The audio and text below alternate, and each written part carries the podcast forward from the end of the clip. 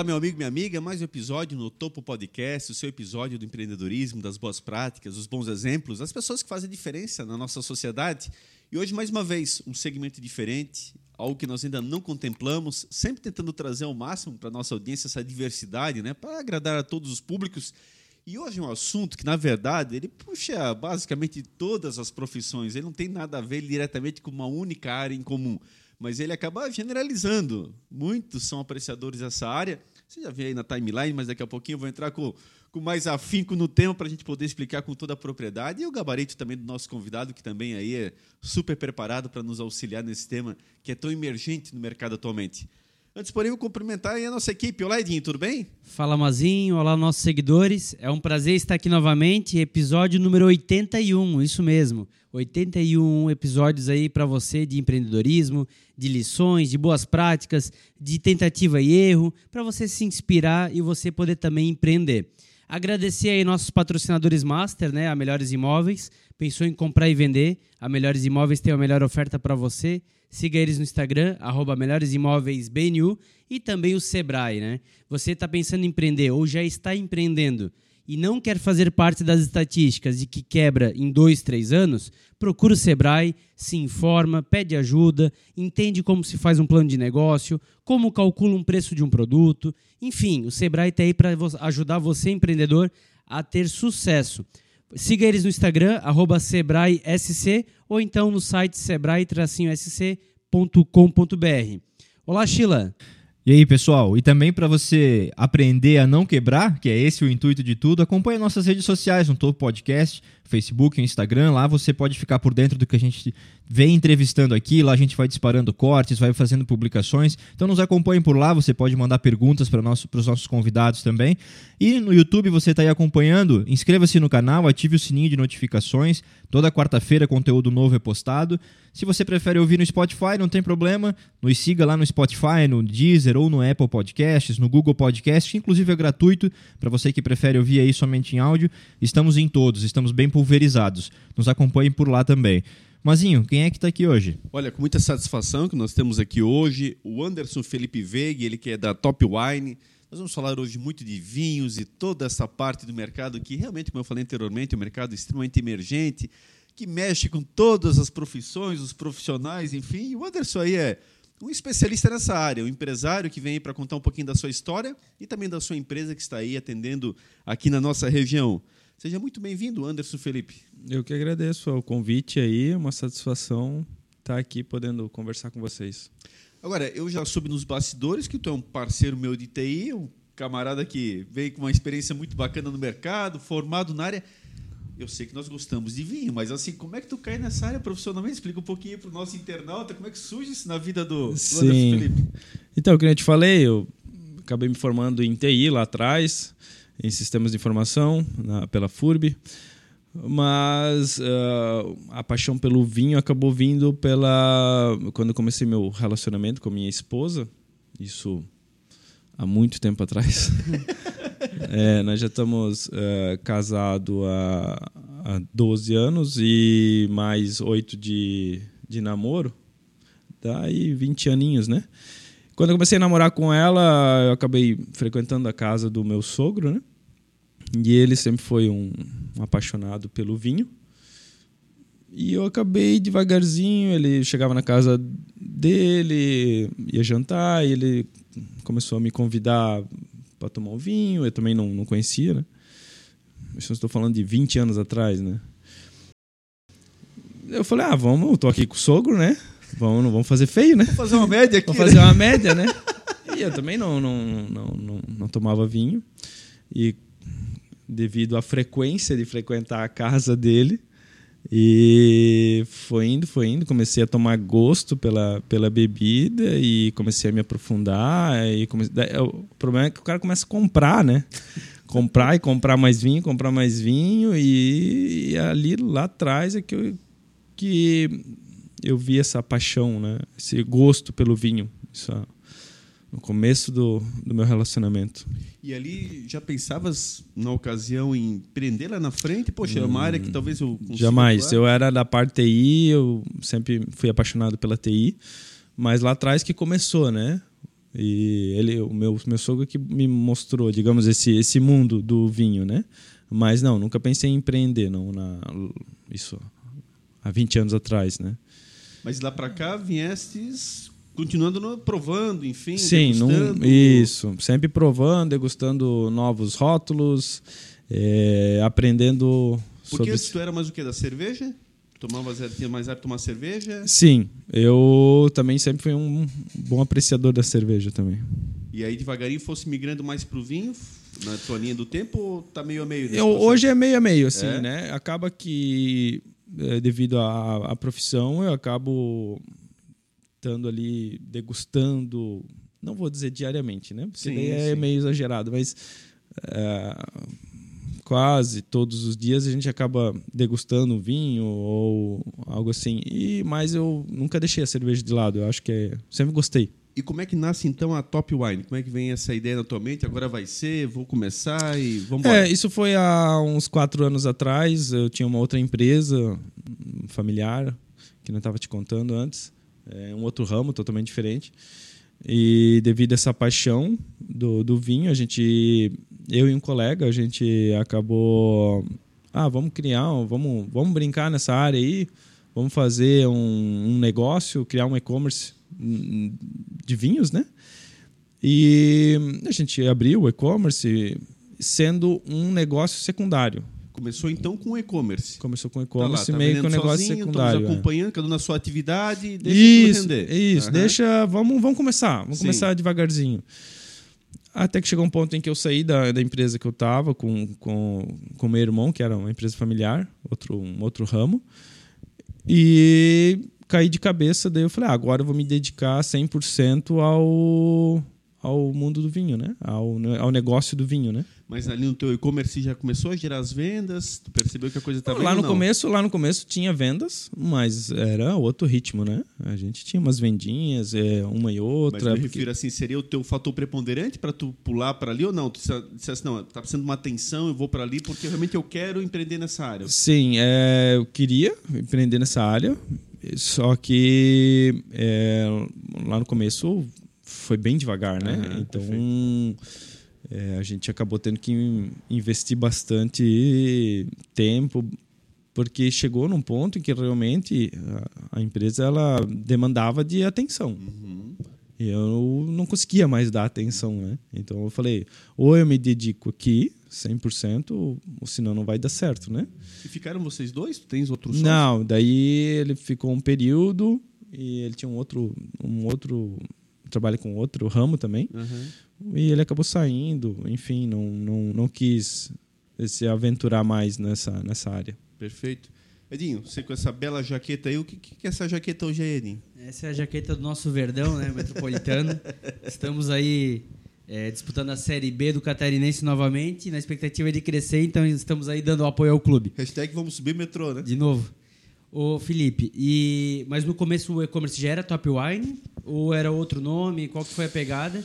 E assim, é, você começando nesse meio, fornecimento, achar fornecedor, como é que foi isso, cara? É, não foi fácil. Ah, bem lá no começo, a gente acabou criando um outro nome. Era um, um outro nome, a gente meio que fez uma junção do sobrenome ali, ficou um nome bem, bem difícil de pronunciar. O que não é recomendado, o né? que não é recomendado. E então. O início empolga, né? Pô, achamos o nome, É, caraca. achamos o nome, meu, esse aqui vai ser diferente, né? Só que daí a gente percebeu que, não, vamos tentar achar um nome. Mas foi bem no começo. A gente, inclusive, quando eu criei o primeiro e-commerce, foi. eh, A gente acabou criando um e-commerce nessas plataformas free, né? Só para ver o que, que, o que, que ia rolar, né? Como é que Daí- era o nome? Era Wicklander. Era meio, era meio difícil mesmo. Era mesmo. Depois de dois Eu vinhos. ia pensar no Chile. Depois do terceiro veio o Chile. Não, aí começa, ó, O cara já acha que tá né? é, Wicklander com W, né? Então já começa, começou errado, né? Depois E- do segundo vinho pra achar o site. Não, não acho. Tinha que estar nos favoritos. Senão, tu não abre. Mas daí logo no começo a gente já, já sentiu a necessidade. Ah, se a gente. Vamos se profissionalizar, então vamos fazer um negócio legal, vamos criar um nome legal. Aquela parte ali no começo foi mais uma parte de, de teste, uma parte de. eh, não era nada Experimentação inicial. É, daí a gente, não, vamos criar um nome, a gente foi atrás, criou o nome. A gente criou identidade visual, é, visual a gente, pô, vamos fazer um, um site, mas vamos escolher uma plataforma legal. Então a gente estudou sobre plataforma para não pegar e fazer em qualquer lugar, né? Um- vamos fazer numa plataforma boa, não que daqui a pouco vai dar problema, né? O que, que tu usa, usa de plataforma hoje? Hoje a gente usa a loja integrada. Loja integrada. É, Muito querendo, forte aqui na região, é, loja integrada. querendo ou não, de- da minha experiência que eu tive, que foi, foi, foi puxada nessa É. parte de plataforma, e, cara, é uma das melhores custo-benefício. Ela, ela é muito boa e ela não é uma plataforma cara. E ela foi adquirida pela Vtex recentemente, Foi, então foi. hoje tem uma gigante por trás dando suporte. É. A plataforma da Vetex, ah, se um dia a gente conseguir fazer essa migração, é bem é me- melhor ainda, né? É mais, bem mais top. Sim, sim. Mas a loja integrada ela não deixa a desejar, tá? Ela é uma plataforma muito boa para quem quer começar um empreendimento. Eu recomendo fortemente, assim. Fica a É, dica aí pra quem tá nos seguindo, tá buscando fazer um e-commerce, é uma baita. Não, com certeza. É baita e assim, ó, para ti, pro empreendedor, falar assim, agora eu vou sair da loja integrada, tu tem que estar num patamar muito elevado para dizer assim, essa aqui não me supre mais. Tu tem que estar muito grande, entendeu? Hoje eu a gente eu acompanho, estou acompanhando na internet, hoje tem empreendedor, cara top, cara que fatura alto e tá lá na loja integrada. Ela, ela, ela aguenta, ela, ela tem, As ela tuas tem. vendas online hoje representam que percentual dentro do teu faturamento? Cara, hoje deve estar. É, que- é que assim, hoje a nossa empresa ela está. Nesse período de três anos, eu tentei criar quase um ecossistema, né? Então, o que, que a gente, o que, que eu criei nesse período? Hoje a gente tem venda pela nossa plataforma, o e-commerce, topwines.com.br. A gente vende em marketplace. A gente tem televendas. Aí agora a gente tem wine bar, a gente tem a loja e a gente está se aventurando devagarzinho na venda externa. Então a gente está criando, estou tentando, né, criar uma empresa onde ela tem muitos canais de vendas, entendeu? Então, Diversificando, né? é, e hoje eu vou te falar, eu acho que tem que ser assim, porque senão se o cara depender de um canal, não é E- fácil. E, e assim, né? Por exemplo, veio a pandemia. Quem tinha e-commerce, nadou de braçada. Quem Sim. não tinha, teve que correr atrás do tempo. Então, você diversificando, você tá tateando em todos os canais. Isso, O que exatamente. acontece no mercado tá dentro. É, e a gente acabou criando, é, a gente acabou perdendo um pouco o time ali, porque quando a gente decidiu de fato agora vamos pegar, vamos criar uma plataforma decente, isso foi bem em 2020, bem na pandemia. Só que é, acabou que as empresas que estavam é, desenvolvendo é, e-commerce, elas se perderam. É, era muita gente indo. Era Todo mu- mundo foi Todo mundo foi. é. E acabou que o nosso ele demorou muito para ser lançado. Nós, fui lanç... Nós fomos lançar primeiro site, a primeira versão, é, final de 2020. Então a, pa- a pandemia começou em Sim. fevereiro. Sim. Nós fomos lançar final agosto, setembro de 2020. Maio, junho tava bombando as vendas online ali em 2020. Tava bombando e É. nós não tava ainda, nós não tinha entrado ainda. Nós perdemos o time um pouco ali.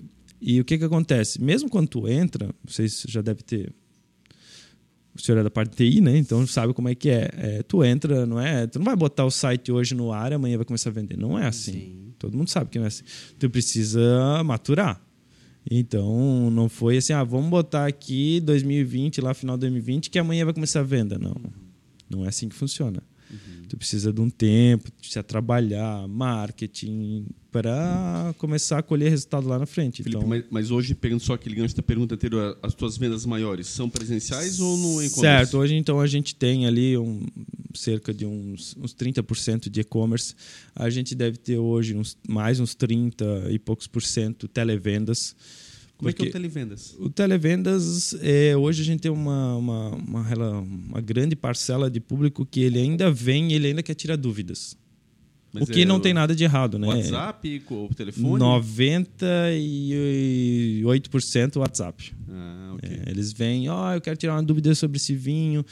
E esse vinho, eu queria um vinho assim, assim assado, e a gente está lá para ajudar. E essa é a ideia, né? Porque Fica bem dinâmico, né? que nem que nem o senhor mesmo falou, existem ainda muitas dessas pessoas que ainda não têm o conhecimento. E é- a gente está lá para isso, para justamente indicar o produto certo para a pessoa certa. Presente.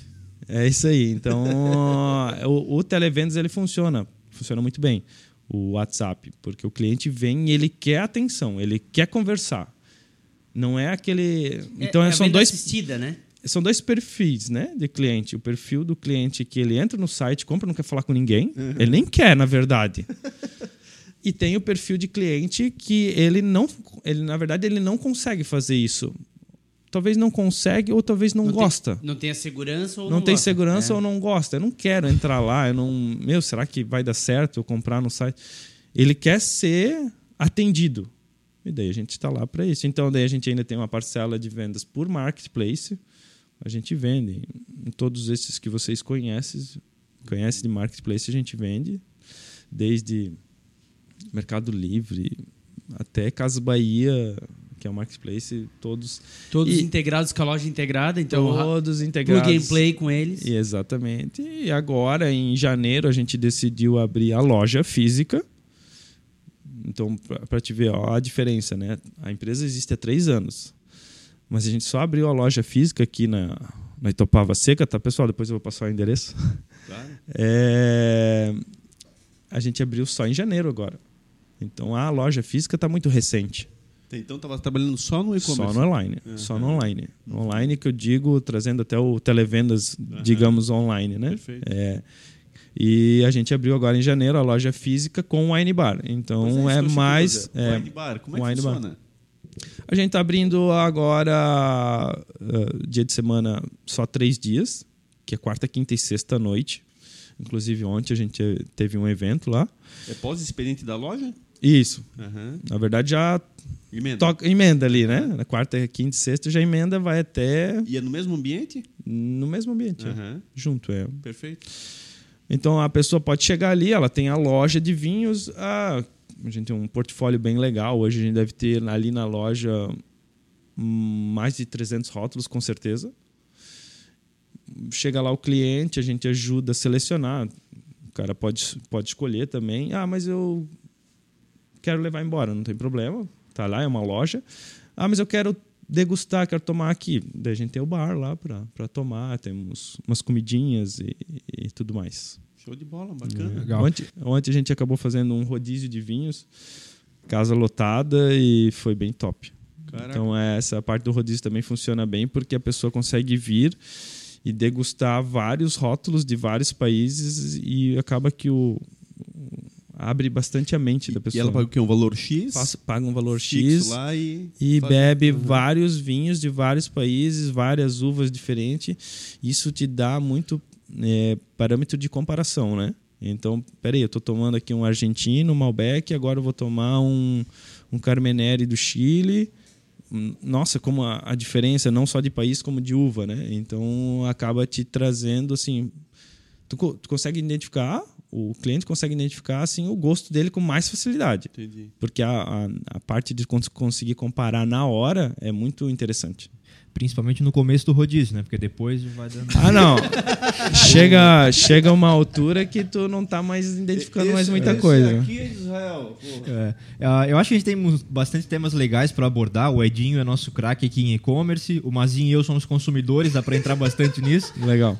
Mas eu tenho uma dúvida, cara, até referente a. E, e que não é só do teu ramo, é, é, geralmente eu faço a pergunta para os convidados sobre o fornecimento. De onde que tu busca o fornecimento desses vinhos? E o começo disso, né? Como é que começou esse fornecimento? Perfeito, é como começou, é parceria com as vinícolas, é, é algum, eu vou chamar de, sei lá, atacadão de vinhos que tu compra, como é que funciona esse fornecimento? Não, não é atacadão. É, hoje a gente hoje a gente faz uma parceria que nem, que a gente falou com uma vinícola. Então esse é o produtor. Ele produz vinho, né? Hoje a gente tem bastante tanto no Rio Grande, né? A gente sabe que o Rio Grande é, bem forte no muito vinho, forte. tem o Vale dos Vinhedos, Bento, Bento Gonçalves. Mas Santa Catarina está crescendo, tá? Bastante. E a gente já tem até no Nordeste, né? no, no Vale de São Francisco, já tem vinho também. E Então, esse é um, uma maneira de tu, tu fazer parceria direto com o produtor. Daí a gente está falando basicamente de vinhos brasileiros. E a gente faz as parcerias com a in, importadores. Quem Perfeito. importa, quem traz o vinho para o Brasil. E a gente quer chegar num, num ponto em que a empresa consiga importar também, trazer os próprios rótulos, os próprios vinhos. Hoje a gente ainda não está fazendo isso, que a gente é, conseguiu identificar nesse, nesse período de três anos o seguinte: existem muitos importadores, mas muitos. E agora, no, no, último ano, parece que nasceu mais uma galera assim de importador. Então a gente nem sabe se eu vou entrar, se a gente vai acabar entrando nesse. Porque tem muitos importadores. O que, que acontece? É, se eu for tipo, falar hoje de importadores, sei lá, cara, deve ter mais de 100 importadores, os que eu trabalho. Se eu trabalhar com o melhor do. Tu é um importador, eu trabalhar com o melhor dos teus vinhos, o melhor dos teus e os melhor dos teus, eu sempre vou estar trabalhando com, os, com a melhor parcela de todo mundo. Então, por mais que tu tenha um importador que vai lá, ele traz 200 rótulos para o Brasil, ele traz França, traz Espanha, Itália, Chile, Argentina, eu vou lá e seleciono o que há de melhor, hum, no que ele traz de melhor para o Brasil e trago para vender na minha loja.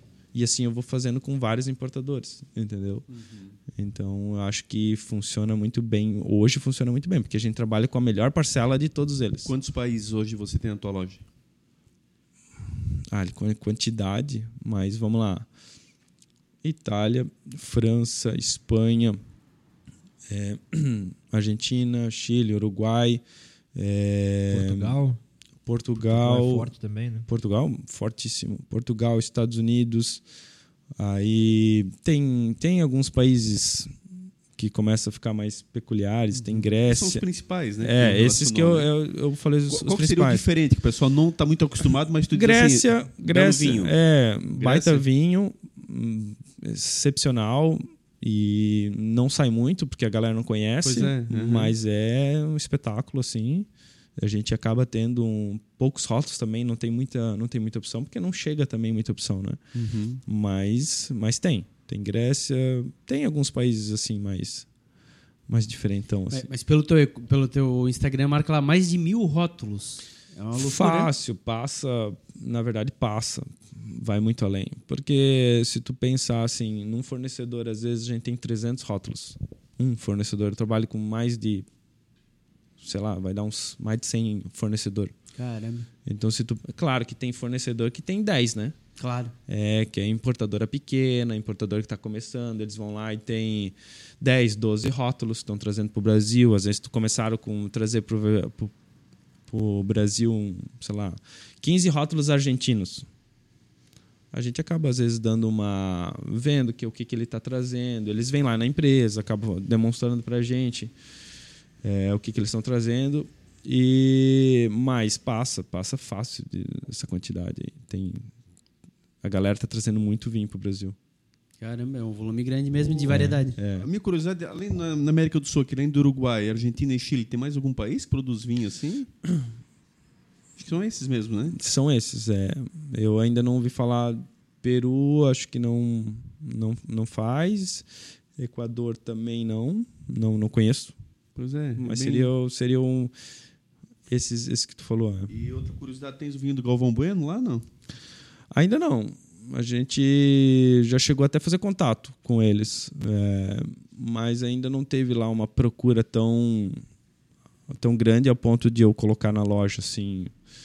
Mas, mas é, a gente também tra- trabalha muito sobre, sobre pedido, Pois né? é, tu trabalha nessa condição? Sim, sim, sim. Às vezes vem um cliente e ele fala assim: "Ah, Eu quero o vinho. Vamos dar um exemplo do Galvão Bueno, lá, da Bueno Wines, né? Aham.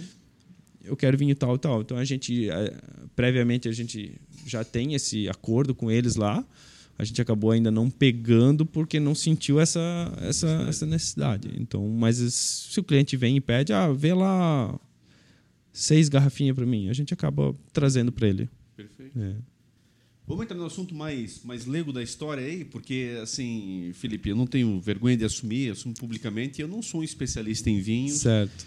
Eu aprecio, mas realmente não conheço essa conheço as palavras, mas acho que muita gente se identifica comigo, não, não tenho essa categorização de saber tecnicamente, o que infelizmente me viabiliza, às vezes, de experimentar outros sabores. Então, é o popular vinho tinto de mesa, suave, que eu acho que a maioria inicia, é, populariza muito fácil aqui no Brasil, são aqueles que você encontra em posições em qualquer mercado, todos possuem, independente se é um mercado grande ou não. Só que a gente sabe que não é o melhor produto. Né? É um produto que muitas vezes, inclusive, ele está bastante abaixo do que. Aí eu quero que tu explica tecnicamente em relação aos demais que tem toda essa categorização Sim. de tantos rótulos. Então, primeiro essa definição dos dois. Sim. E depois a gente vai começar a entrar um pouquinho mais para a gente poder entender como é que a gente faz essa migração. Queria que tu desse literalmente agora um pouquinho de aula para nós aí. Tranquilo. Com, com, certeza vai ajudar muita gente que está em casa. Né? Então, é, primeiro, essa parcela de público é, é bem grande essa parcela leiga. Então, a gente está até.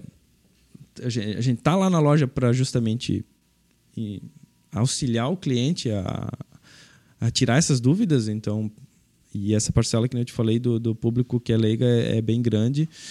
É, então vamos lá, nessa parte do, do vinho, o que, que acontece? Hoje existe o vinho de mesa, que é que a galera conhece bastante aqui, indo ali para Nova Trento. É, vamos tem, colocar bem tem. claro. É. O Voluís, é. uh, o Campo Largo. Exatamente. Né, o Sangue de Boi. Exatamente. Que todo mundo esse sabe. É o, é o vinho de, de mesa. Isso, é francês. É.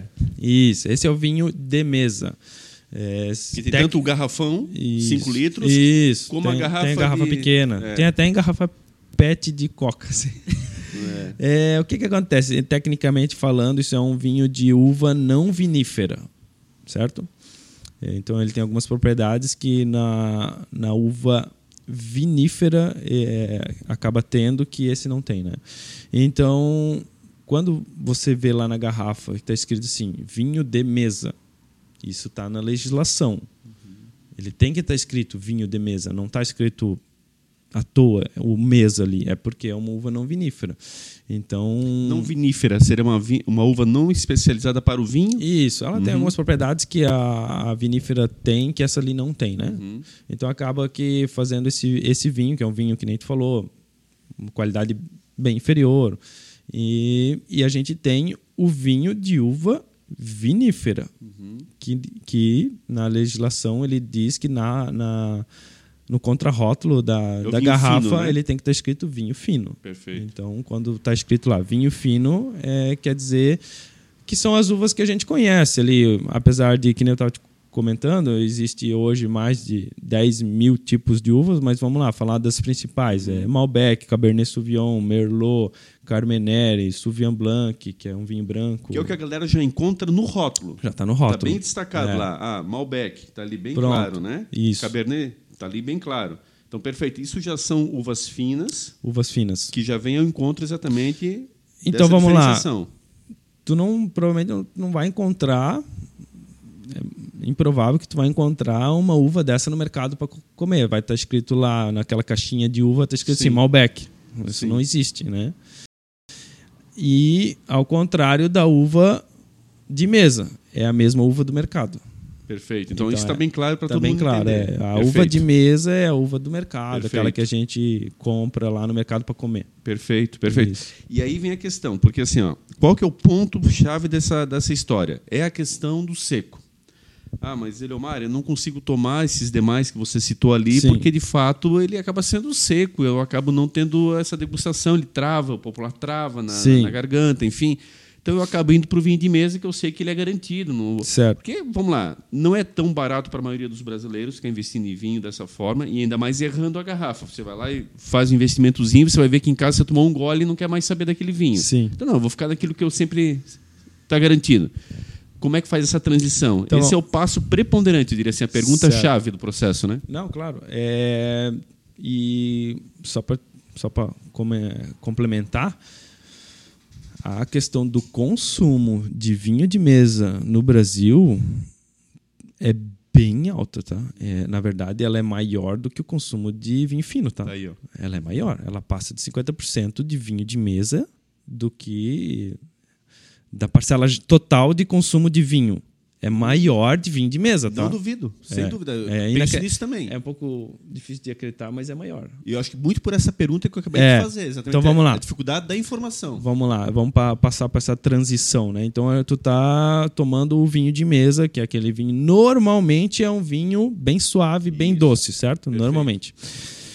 O que eu recomendo? Passar para o vinho fino. Ah, mas ele é seco. Não, calma. eh, A gente tem opções suave. Então, o fato de tu já estar tomando um vinho fino suave já desce um passo a mais. Ainda ele é doce, não é tão doce, ele é, ele tem, um- ele é suave.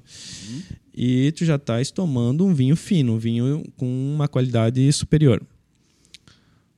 Aí o que eu recomendo, depois de um tempo, a pessoa está tomando esse vinho suave, conseguiu se adequar e, e, e que, nem, que nem você comentou ali, a gente chega num. Tem preços bem bacana, tá? Com 20 e poucos reais já tem garrafa de vinho fino que já dá para começar. Então, tipo, o Fica preço. à vontade, Felipe, para falar marcas, enfim, para dar um. Não, eu digo, eu digo, é, porque às vezes a O pessoa. que, que seria um, um exemplo nesse, nesse aspecto? A gente hoje tem um da, da Miolo, que é aqui do Rio Grande, que ele chega por 20 e poucos reais, 30 reais. Mas como é que eu identifico no mercado? Se- se- Sem necessariamente ser só da marca essa? Ou qual que seria o tipo do vinho? Tá, então no rótulo o que, que tu tem que identificar? Primeiro, ver atrás tem que estar escrito vinho fino. Tá. Junto ou na frente do na frente ou no contrarótulo vai ter escrito assim: vinho fino suave. Vinho fino suave. Vinho fino suave. Aham. Ponto, não tem erro. Ele não vai ser seco e tu estás tomando um vinho fino, Uhum. que vai ser um Cabernet Sauvignon, vai ser um Merlot, vai ser já uma uva fina. Pois é, é, é, talvez no rótulo em destaque vai estar isso aí, Cabernet. Vai estar uva já. Provavelmente vai estar no rótulo. É. Mas para se, se for Cabernet Sauvignon Merlot, tu já sabe que é fino, essas uvas conhecidas. Tá. Mas Pronto. esses são os suaves lá de fora, digamos assim, desse tipo de uva, da, da uva vinífera? Não, o, o mesmo vinho da- dessa uva, um Cabernet Sauvignon, tu pode encontrar ele fi- é, suave e seco. Ah, ok. Então, é o é- contrarótulo que vai me dizer lá atrás. Se é suave ou não. Perfeito. O que atrás, que- é? frente, não- diferente dos brasileiros, lá no- no- nesses estrangeiros, me corrija se eu estiver errado, mas eu não vejo a palavra suave geralmente em destaque, né? É atrás. Atrás, no contrarótulo. No contrarótulo. contrarótulo, No né? contrarótulo. É melhor olhar no contrarótulo. É. bem mais garantido. É, Ele Porque- vai estar escrito assim: vinho fino suave. Vinho fino meio seco. Meio seco é o Uhum. já é o segundo passo. Então, o primeiro passo é ir para o vinho suave.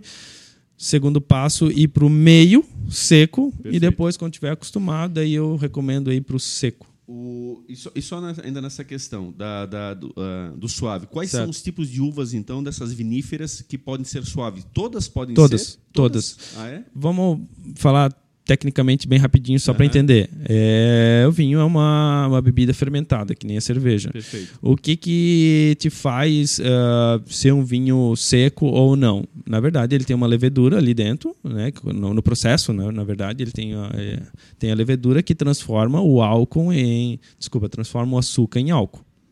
A levedura transforma o açúcar em álcool. Perfeito. Se eu parar esse processo no, no- no- quando eu estou produzindo vinho, eu parar esse processo antes, eu não deixo ele converter todo o açúcar em álcool, o que, que vai ter? Vai sobrar açúcar?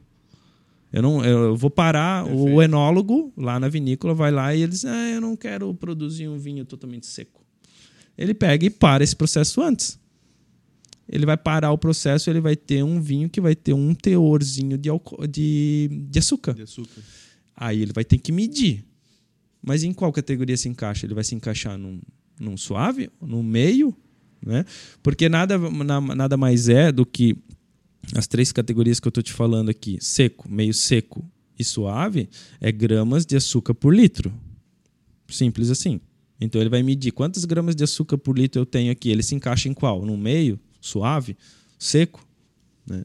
Então, porque o seco, eles vão deixar ou vão tentar é, converter o máximo possível. Converter quase todo o açúcar em álcool. Por isso, praticamente, essa- esse termo seco, inclusive, por finalizar o processo, será? Talvez algo nesse sentido? Hum, daí eu não tenho Fazer certeza. Eu não tenho certeza. É, mas isso está na legislação. Aham. Isso é obrigatoriamente tem que estar na garrafa. Uhum, Então, uhum. já é o seco, ele quer dizer. Para entender, o seco Uhum. quer dizer sem, sem açúcar. né? E esse- Ou, ou, ou é que é, acaba que dizer sem açúcar é até chato, né? Porque assim, Ele pode ter um resquício de açúcar, só que a gente acaba quase não pegando na língua. Porque é tão pouco, né? Ele acaba não conseguindo converter 100%, né? Então fica tão pouco que tu vai tomar e tu vai sentir, tu vai sentir tá tomando um vinho seco sem açúcar. E tu comentou antes ali daquela parte de travar, né? Exato. É, isso já é outra coisa. Isso é tanino. Então, é o tanino do vinho. É, a, a uva, ela tem na, na, na, casca dela, ela tem um, essa propriedade que é o tanino. Mas é, não é só a uva, tá? É banana. Vocês já comeram uma banana meia verde? Uhum. Um caqui. Um caqui verde. Caqui não. É, não tão maduro, digamos. Uhum. Quando tu comer. É, Já, já. é, Já de na casa da minha avó, assim, de colher do pé. Isso, e ele tava meio ainda não tão maduro, o que, que vai acontecer? Ele vai travar. Ele vai travar. É. Ele, ele vai travar. É isso A aí. banana verde vai travar. Pode fazer o teste em casa. Sim, sim, banana sim. Isso é tanino. Então, é, todas as, as, as plantas têm taninos. Frutas têm taninos. Só que tem umas que tem mais, tem umas que tem menos. A uva, na casca da uva, tem bastante propriedade do, do tanino. Né? Então, quando tu vai tomar, aí vai, vai juntar um vinho seco, que nós estamos falando de sem açúcar, Aham. com tanino. Vai dar essa experiência de tu estar tomando vinho, vai dar aquela trava. Aquela Isso é normal, então. Acontece com todo mundo? Sim, é Aham. normal. Só que o problema é tu começar a gostar disso. Pois é. É. Eu, eu, eu acho que eu quero passar para Sheila. Só, só uma dúvida ali. É, por que tomar seco? É, vamos lá. O- qual que é o benefício dessa história? Né? Porque, ah, em tese, parece que ser o, o- o ápice da coisa é o seco. Então, ah, tô, tô- tô até colocando nas suas palavras. Sim, você vai sim. progredindo ali. Sim. Vai- vamos lá. Qual que é a vantagem Não, disso? não, não é uma questão de vantagem. é- tu- eu acho que o vinho certo é o vinho que tu gosta, Tá. ponto. Né? Se tu se identificar com o vinho suave, fechou. É isso que tu vai tomar. Pô, tentei tomar os outros lá, não gostei, me identifiquei com esse. Fechou. É o vinho certo, não existe vinho certo. Tá. Existe o vinho que tu gosta. Ok. O que eu, o que eu tô falando aqui para tu ir progredindo, porque assim, a gente está acostumado a tomar bebidas doces. Então não adianta eu pegar e te colocar para te tomar agora aqui o vinho seco. Tu vai dizer não, meu Deus, não tem como tomar isso aqui. Para te chegar a tomar o vinho seco e ver se você gostou, vai progredindo Entendi. vai para o meio seco. Gostei ou não gostei? Prefiro ficar no suave ou me identifiquei aqui? Não, me identifiquei. Um vinho bem. Mas que, que encaixou no meu paladar. né? Talvez ele seja melhor para a saúde pela menor quantidade de açúcar? Seria isso? E, olha, daí foge da minha área. Mas talvez, né? Para gente? a parte de saúde que eu não, não, não sei dizer, mas eu acredito que não. Isso é um é achismo, Aham, né? sim, sim. Por quê? Nós estamos falando de açúcar da fruta. Então nós não estamos falando do açúcar, açúcar refinado, né? Nós estamos falando de açúcar da fruta, o que não a gente senão a gente não, não ia comer é, fruta, né? Senão a gente não ia comer fruta em casa que tem bastante frutose, que é o açúcar, né? Então ali eu acredito que não seja, não tenha problema nenhum, tá? Com o açúcar da fruta. Em tese não teria diferença então quanto à saúde, né? Claro, Não. ninguém aqui é especialista na área, Não, exatamente. Num, num achismo, E no achismo eu acredito Tese que não- não tem problema nenhum. E volto a dizer, vinho certo não é o não é o vinho seco, é o E vinho sabe- que tu se identifica. Não, é legal essa tua frase, porque às vezes parece, Sheila, vinho, que tem uma pressão da sociedade meio que nisso. Ah, você tem que migrar para o vinho seco, você tem que migrar para o vinho seco. Mas, É, Mas que é, parece que é chique, né? é, pra- mas é porque é um Isso. modal, né? Então, hoje, dentro da sociedade, o vinho fino ele virou uma até de convivência, de bons momentos. Então, meio que criou um cluster de pessoas que Exato. têm o desejo de entrar nesse cluster. E aí você tomar esse vinho, você está dentro, sendo aceito desse grupo. Exatamente. Mas assim, o que, que eu posso dizer com a minha experiência? Hoje eu só consigo beber vinho seco, mas cara, sei lá, é uma, é uma questão de tu ir provando e, e tu vai entrando no mundo e não, peraí, daí tu vai na casa de um amigo, chega lá na loja, tá, mas eu quero provar uma coisa diferente, porque o vinho é isso, né? O vinho tu não fica fixo, né? Não é que nem o apreciador de Heineken. Se bota outra coisa para ele, ele não, não toma, né? Ele toma Heineken, né? A, a ideia Será do é pagodinho, né? Só, só brama. a ideia do vinho não é essa. A ideia do vinho é tu ir lá, peraí, o que, que tu tem de novo aqui? Né? Pô, eu tenho, ó, chegou um argentino novo aqui, uma uva é um blend diferente. Peraí, não, vamos provar. E tu acaba ampliando o teu paladar ao ponto de tu, com o tempo, se identificar com o vinho seco. Talvez essa é a melhor definição. Entendi. Entendeu? Uma evolução. É uma evolução né, que tu vai digamos acontecer, assim. exatamente. É. É isso aí. Entendi. Legal. O... Por co- coincidência, eu cheguei num. Assim, eu tomo vinho há bastante tempo. Certo. A minha uva favorita é a uva Taná, que é uma uva da França, né? E é muito caro para encontrar por aqui, né? Então, quando a gente encontra alguma promoção assim em site, a gente compra porque vale a pena. Sim. Dois mil reais, promoção. Daí tu Não, compra. à vista, no Pix, né? Mas brincadeiras à parte, por que, que eu comecei comentando por isso? Porque chegou perguntas aqui da nossa audiência, Felipe. E uma delas veio do Gustavo, perguntando justamente qual que é a tua uva preferida e qual uva mais... e, né, a uva dentro do vinho, lógico. Qual a uva mais vendida na loja? Então vamos lá. Isso requer um, uma, um, Um contexto. um contexto. O que, que a gente. Qual que é o grande problema que a gente tem aqui no sul por estar ao lado da Argentina? Isso é ruim, tá do lado da Argentina, péssimo. Já começou errado. Ah, brincadeiras à parte, nós temos um problema. Que de fato é um problema. É, o que, que a gente tem muito aqui em Blumenau, tem muito, muito, muito, é o contrabando de vinho. Sim. Então chega muito vinho, mas muito mesmo. É chato eu falar, né?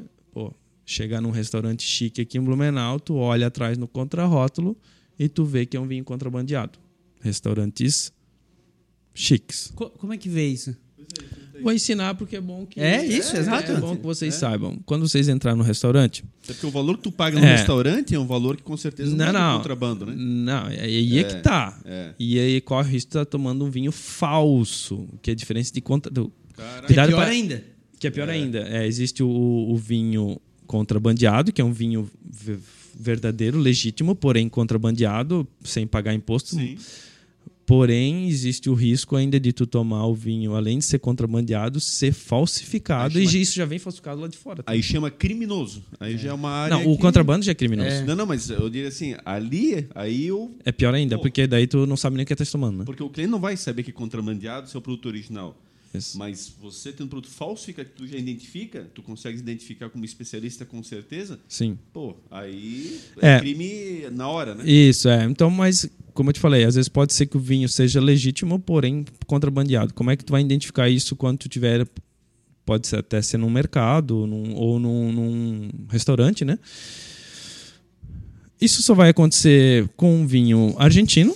Então, se tu, to- se tu tomar um vinho. Ah, vou pedir um francesco, provavelmente não vai acontecer, né? Porque é improvável que a gente vai ter contrabando de vinhos de, da Europa. Então, é assim, é 99,9% é Argentina. Então, se um dia tu for no restaurante ou, no, ou num mercado e for pegar um vinho argentino, olha atrás no contrarótulo. Primeira coisa, identificação rápida é se tiver só em espanhol.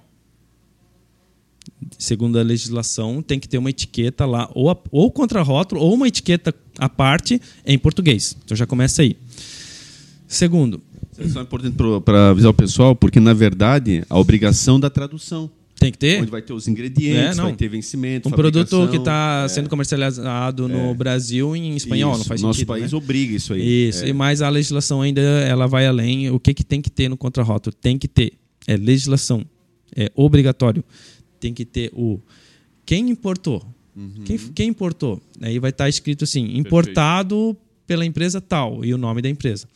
E embaixo ainda existe, é, provavelmente vai estar escrito assim, distribuído. Então Uhum. vai ser, ele, é- às vezes ele é importado por uma empresa e distribuído por outra, ou Perfeito. pode ser a mesma empresa. Isso Mas tem qualquer que, produto. tem que qualquer produto É. alime- alimentício, Isso. vai no mercado comprar macarrão, um, Isso. macarrão da Itália, tem que Exato. estar lá. Importado pela empresa tal, distribuído. É, é, pelo ro- Bistec, pelo Roupa também. Roupa é a mesma coisa. É qualquer produto. É. né? Então daí também. tu chega ali, tu olha no contrarótulo. Primeiro, é em espanhol. Segundo, não tem importa, não tem quem importou, não tem quem ninguém tá Entendi. tudo errado. Ótimas dicas, né? É, boa dica mesmo. Tá tudo É, errado. ótima dica. É, então O cara só olha geralmente a, o rótulo, né? Olha, o É. vinho argentino. fala- Ninguém se preocupa em olhar atrás. Então vamos voltar lá para a pergunta do nosso nosso amigo lá que a gente Gustavo. acabou desvirtuando Mas um é pouco boa- aqui. É. é, é uma boa. boa dica. Porque, só para complementar, é isso que o Mazinho falou também, que além de tu, às vezes, poder estar tomando um produto contrabandeado, talvez até falsificado, o restaurante está cobrando o preço que ele cobraria do original que ele Exato. importou, tudo Exato. certo. Né? Exato. E é umas 4, 5 vezes mais caro do É. que ele pagou, assim. É, é- é gritante o negócio. Enfim. O que que acontece? O que que eu quis, o que, por que que eu quis fazer essa introdução? É, Blumenau tem muito, tá? Tem muito contrabando. Então, ah, o pessoal daqui acaba aprendendo a tomar vinho argentino. Ou tem uma boa parcela que ainda toma o vinho de mesa, mas quando ele começa a tomar o vinho fino, eles com, cara, parcela muito alta, aprende a tomar vinho fino com vinho argentino. Esse é o. A maioria das pessoas são assim. E qual que é o que mais vende lá? Malbec. Ponto. É, olha, eu vou, se fosse para me chutar aí, é 90% vem Malbec, tá? Vem outras uvas? Vem, mas é 90% tu vai tomar lá o DV Catena de contrabando. Conhece? DV Catena não. É, um dos vinhos mais contrabandeados que Caramba. existe, DV Catena, Malbec. Esse é uma Cab- marca? Ou é, tipo é o nome, é o nome do vinho. Nome do vinho, É, é o nome a, ma- marca. é, a marca seria da vinícola, da Catena Zapata, que é uma das maiores vinícolas do mundo. Ela é da Argentina, ela faz o DV Catena, faz o Angélica Zapata, que são os vinhos mais contrabandeados que tem, assim. Tá no top... Das mais Sim. diversas uvas? Ou tem um específico? Hum, É, não, ela, o Malbec, o que Malbec. mais vem. É, vem Cabernet Sauvignon também. É, vem uma coisa de Merlot, mas assim, top 1 Malbec. Que é o Angélica Zapata, DV Catena ali. É os vinhos que mais E procede? Esses, esse contrabando geralmente são particulares? Pessoas que vão lá e atravessam a fronteira, buscam, Cara, eu- olha, eu não sei. Eu sei que tem, tem gente que vai de carro, enche o carro e vem. Sim. Que eu não sei como consegue passar pela, pelas fiscalizações. Pela alfândega? Tem gente que eu já escutei falar que vem de caminhão. Vem... Mas são particulares, em tese. São par- atravessadores. Ah, sim, é o famoso executivo da fronteira, né? É, cara, eles escondem as cargas de vinho embaixo de caminhão com. Eles botam é, soja em cima, sei lá, botam Vai coisa. outra finalidade. É, e esconde, carga, é, no né? meio da Traz um carga. extra. Uhum. É, e, e o extra é caro, né? Porque Uhum. tu. Assim, esses vinhos não são baratos, esse que eu, que eu comentei ali, né? Uma garrafa de DVKT hoje original na minha loja é 180, 190 reais, Uhum. né? Esse é o. E hoje chega em Blumenau, tu compra por 90, 100 reais Uhum. o de contrabando. Verdade. É que o pessoal. Resumindo, é, Pode- Pode concluir, por favor. é, não, só para chegar lá na tua pergunta ainda, né? É, então o pessoal com- começa a tomar vinho fino aqui, muito vinho da Argentina, um pouco pelo contrabando, um pouco porque existe essa cultura aqui em Blumenau, no sul, de tomar o vinho argentino, que é o Malbec argentino. Então, a- hoje, se tu falar com a maior parte dos tomadores de vinho, eles amam o Malbec, principalmente argentino, que é onde vem os melhores Malbecs, são da Argentina. O que eu também comecei a fazer. Quando eu comecei a tomar vinho, eu também aprendi a tomar o Malbec argentino, que foi uma das uvas que eu mais gostava. Enfim, já tomei diversas uvas, né? Hoje, hoje eu acabei tomando tanto vinho que eu acabei deixando um pouco essas uvas mais conhecidas de lado. Hoje a minha uva preferida é a Pinot Noir. É uma uva mais leve.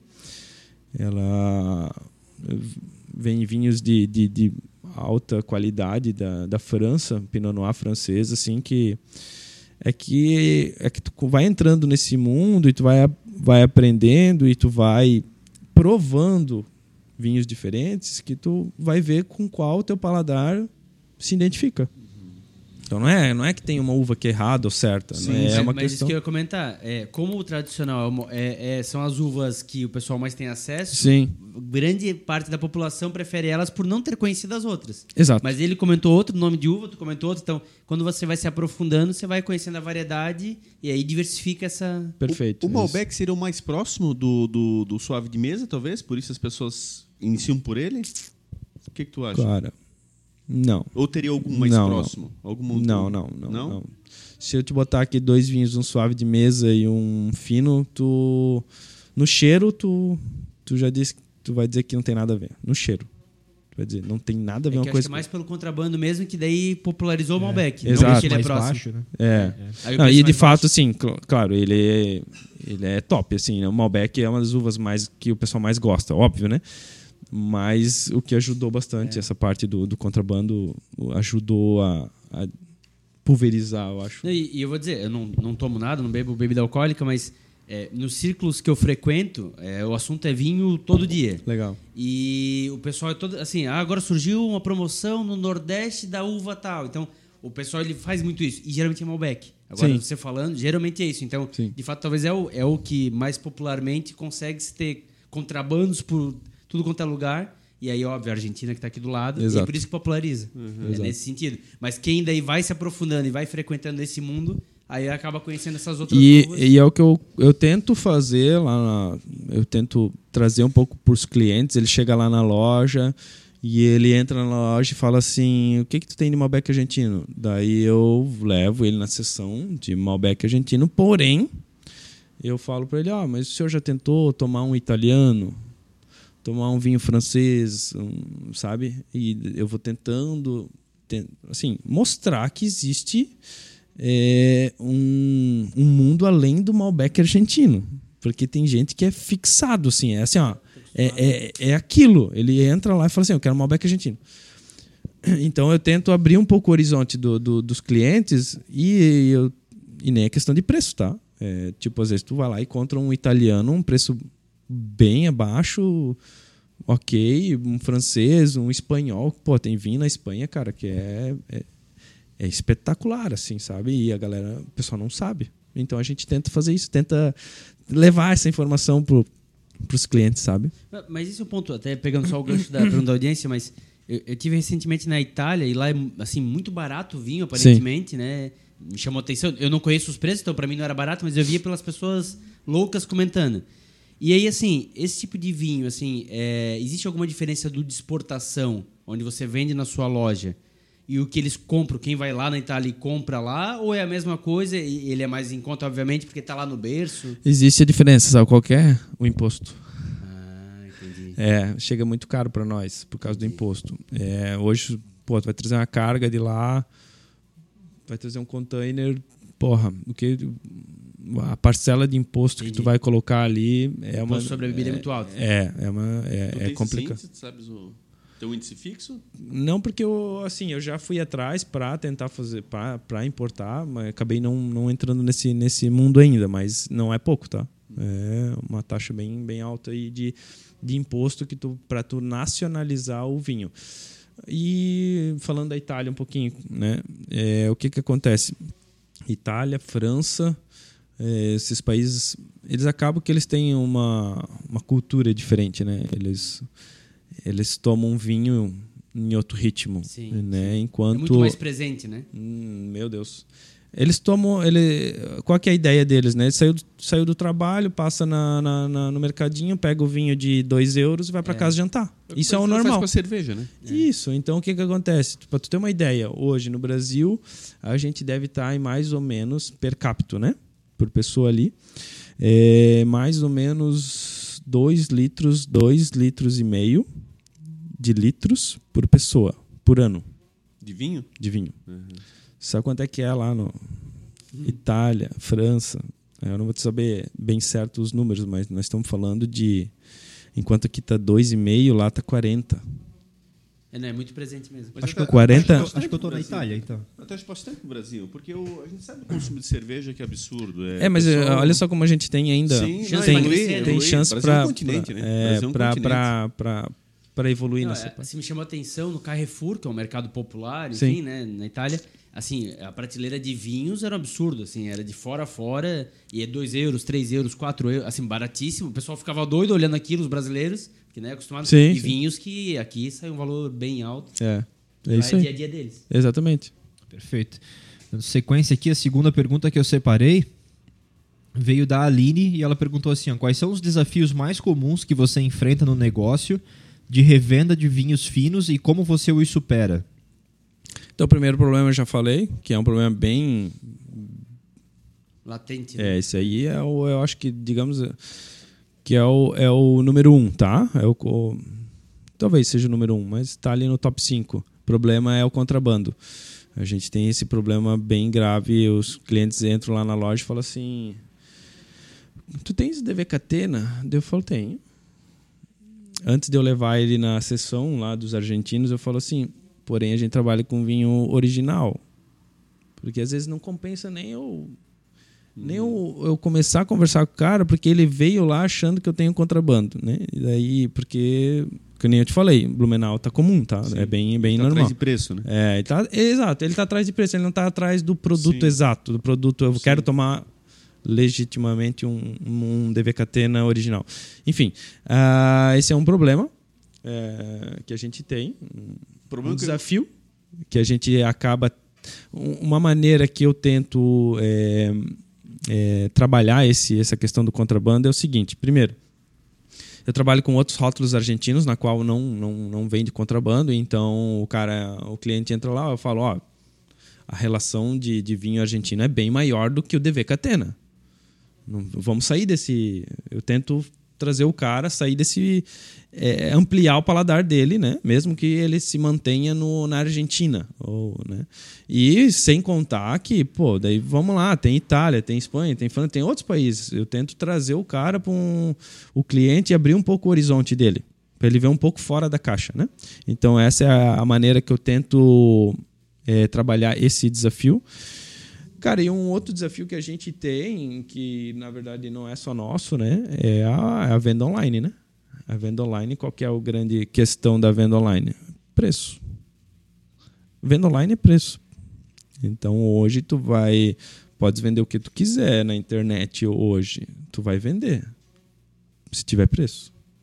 Senão tu não vende. Mas aí, como é que tu tem trabalhado para enfrentar A essa... gente tem que trabalhar. concorre com o Brasil inteiro. o Brasil inteiro. Então, é, acaba que, pô, a gente vai lá, tem loja, tem estrutura, tem funcionário, tem tudo isso aí. Tu entra lá com um produto por tantos reais, às vezes não vem um produto igual e o cara consegue colocar num preço muito abaixo.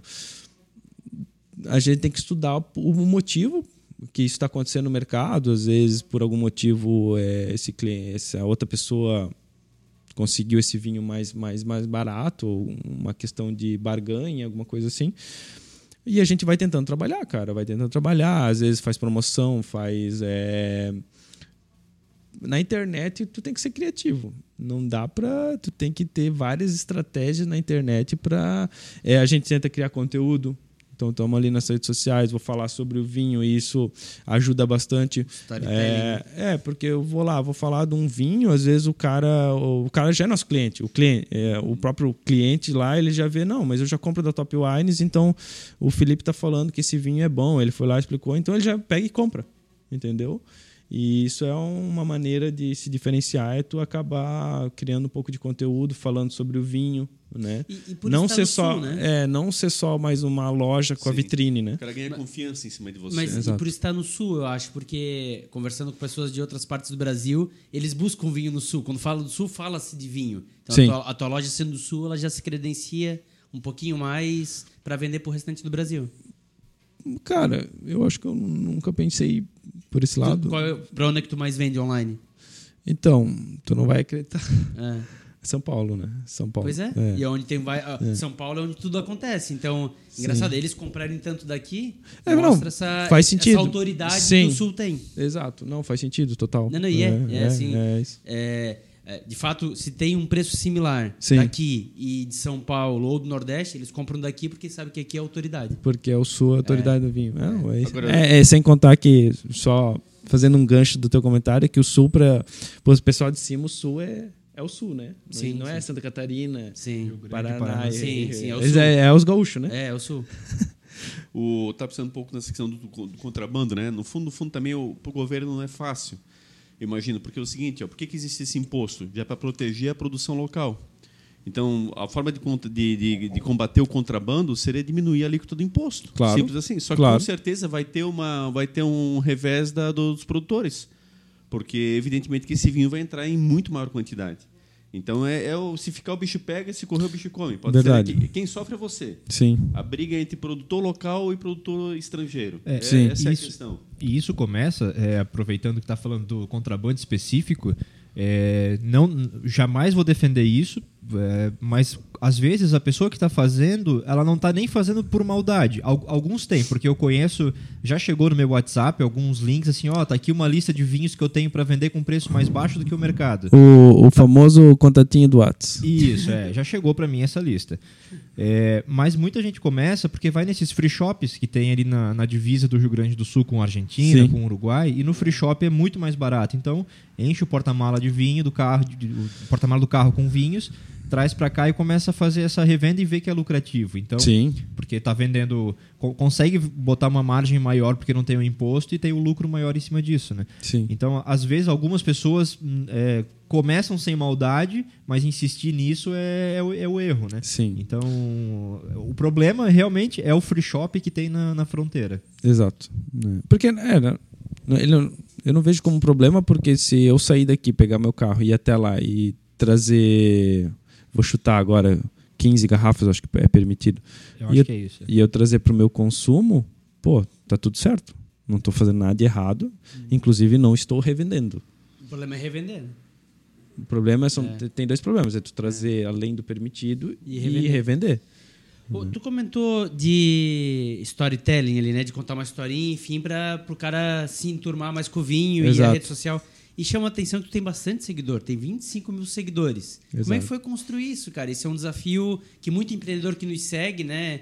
é, é, às vezes tem autoridade no que fala, mas é uma dificuldade você construir uma base tão forte. Como é que foi isso para ti? É, que nem eu te falei, a gente já está há três anos no online, né? Então, hoje, se tu for ver os nossos seguidores, eh, essa é uma questão que a gente está tendo uma dificuldade agora em, quando a gente abriu a loja em Blumenau, porque os nossos seguidores não são de Blumenau. Nossos seguidores são do Brasil. né? E a gente acabou criando lá três anos atrás. Claro, começamos do zero com o, Instagram ali, quase nada de seguidores. Foi indo, criando conteúdo, criando conteúdo e fomos agariando mais seguidores. Ahn, é, se tu seguir lá, se tu abrir o nosso Instagram, a gente tinha uma época ali que eu conseguia gravar mais Reels, né? E teve um desses Reels é que eu, eu, eu conseguia gravar, assim, eu tava gravando toda semana, né? E teve um ali que, que explodiu daí. Viralizou. É, que foi o que viralizou e daí a gente, tipo, pulou de... Cara, a gente tinha menos de 10 mil, assim. A gente tinha, sei lá, vou chutar, 7 mil. E foi para 19 numa questão de, cara, 15 dias. Caramba, e o que, que foi esse, essas- esse conteúdo? Foi um conteúdo. Cara, pra tu ver, que não tem como saber, né? É, engraçado, né? Tu vai criando conteúdo, vai criando, vai criando, vai criando, do nada. Pum, explodiu. Foi um onde eu expliquei a diferença de dos vinhos reserva e reservado. É, Pô, explica aí pra nós se bombou o que, que é a diferença do reserva e do reservado. então vamos lá. Ah, hoje, é, isso, isso é mais no Chile, tá? É, existe o vinho reservado, que foi o que tu comen- tu comentou antes- antes. O que, que é o vinho reservado? Ele foi criado, essa é uma, é uma categoria de vinhos. Vamos pensar numa categoria crescente de vinhos, de qualidade. Reservado, sinto lhe informar, mas é, é, a, é a rapa do tacho. É a- é a- é não é a rapa do tacho, é a, é a qualidade, é a pior qualidade que tem. É a, é a mais de baixo. É a mais baixo, é a pior de todas. Eles fazem, eles criaram esse nome, talvez para tentar confundir um pouco o público de trazer o reservado, mas é assim a qualidade mais inferior de todas. É feito vinho numa quantidade absurda. É feito em quantidade muito alta. Ele quase não estagia o vinho em barrica, né? Ele em barrica esse, esse ali não passa nem perto da barrica de carvalho, mas dentro da barrica de inox lá, ele fica três meses, bota na garrafa e vão vender. Essa é a sacada. A sacada é fazer. Ele é que foi criado um nome, É mais de giro mesmo. É pra... giro total. Baita nome, que pensa assim, ó, vamos lá, pro leigo, reservado. Não, ele confunde. cara acha que é o contrário? Claro, pô, Chega reservado. Não, não, é- e confunde mesmo. É. Se for Confunde. levar é. pra gatinha que conhece alguma coisa de vinho, já queimou o filme. Mas Queimou, tá queimou ali, porque ela vai, Esses- ela vai olhar assim, "Ih, vou tomar um são reservado. os- Esses são os que estão em destaque muitas vezes em promoção nos grandes mercados. Sim, Tem é reservado e é ali que a galera desova. Então vamos lá, o reservado é a, é a categoria mais inferior, é feito em, em lote ah, muito alto, é uma quantidade muito alta de volume de, de produção. E bota na garrafa e vão vender e é isso aí. Aí a gente vai subindo o nível. Aí tem o reservado, que é a primeira. Aí a gente vai, já tem a opção do reserva. Cuidado, ó, reservado, reserva. O que, que é um vinho reserva? Aí sim é uma categoria superior. 90% dos casos, um vinho reserva, ele estagia, o vinho estagia dentro de uma barrica de madeira, de, de carvalho, aonde isso vai trazer uma qualidade muito maior para o vinho e também o vinho é um pouco mais caro. Mas vai ser um vinho melhor.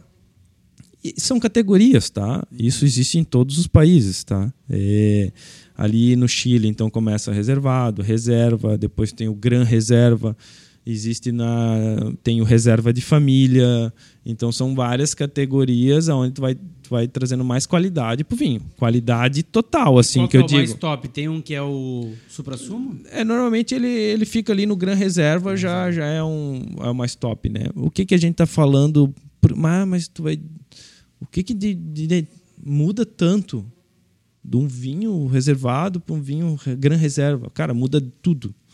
Muda desde a colheita. Muda desde a da uva no cacho. Os produtor quando ele vai fazer um vinho olha o nível. Só para só para ilustrar né? Tu imagina a parreira de uva lá né? Se ele pegar uma parreira que deu 10 cachos e a, a parreira ali a, a arvorezinha ela ela ela tá pegando nutrientes da terra certo? E ela vai dividir em 10 cachos todos os nutrientes. Eles vão lá cortam metade deixam só 5 o que, que vai acontecer com aqueles 5 vai, mais trazer vai, vai ficar vai ficar os nutrientes vão É. ver mais vai ficar mais concentrado. Vai ficar melhor. Eles chegam ao ponto de chegar na parreira o sol está pegando aqui de manhã, mas espera aí, tem umas folhas aqui que está cobrindo esse cacho. Vou cortar para pegar sol, cara. Olha o nível. Mas- Isso eu estou falando de um cacho. Sabe quantos cachos precisa para fazer vinho? É muito. Quantidade.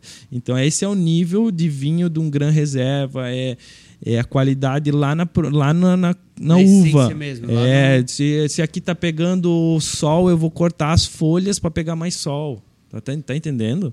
Mas pegando um gancho nessa pergunta, é, recentemente, numa conversa, um cara falou, pô, esse ano o vinho vai ser bom, ou vai ser, ou vai ser ruim, não lembro exatamente, porque ia chover mais ou ia chover menos. Sim. Isso impacta no açúcar da, da uva, segundo Sim. O, o contexto ali dos presentes. É. Existe isso também? Tem isso? Existe. Uma época mais chuvosa vai ser, ser um vinho de um jeito, uma época menos chuvosa de outro? Existe. Existe. ah, é, vamos lá. Como é, que, como é que funciona nessa parte?